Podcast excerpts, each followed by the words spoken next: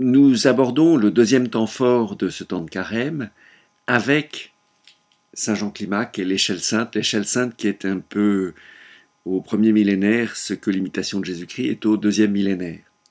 Mais d'abord Saint Antoine. Saint Antoine est particulièrement célèbre par ses combats contre les démons.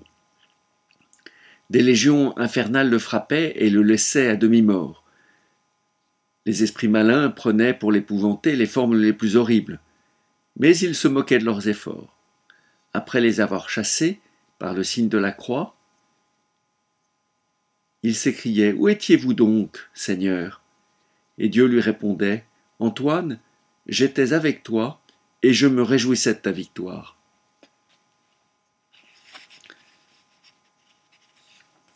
Ce qui nous mène à, Saint Jean Climac.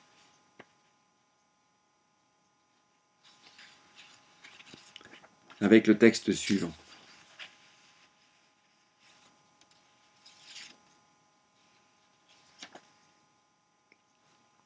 Quand tu supplies dans ta prière,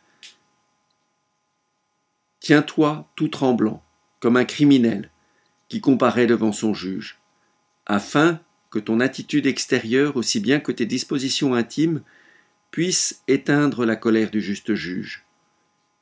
Car il ne méprisera pas l'âme qui, telle une veuve, se tient devant lui accablée de, tristesse, et importune celui que rien ne peut importuner. La mère se retire avec le temps, comme le dit Job, et avec le temps et de la constance, peu à peu, s'acquiert et se perfectionne en nous tout ce dont nous avons parlé. Et puis, pour terminer, au commencement, dès qu'un petit enfant voit son père, il est tout rempli de joie.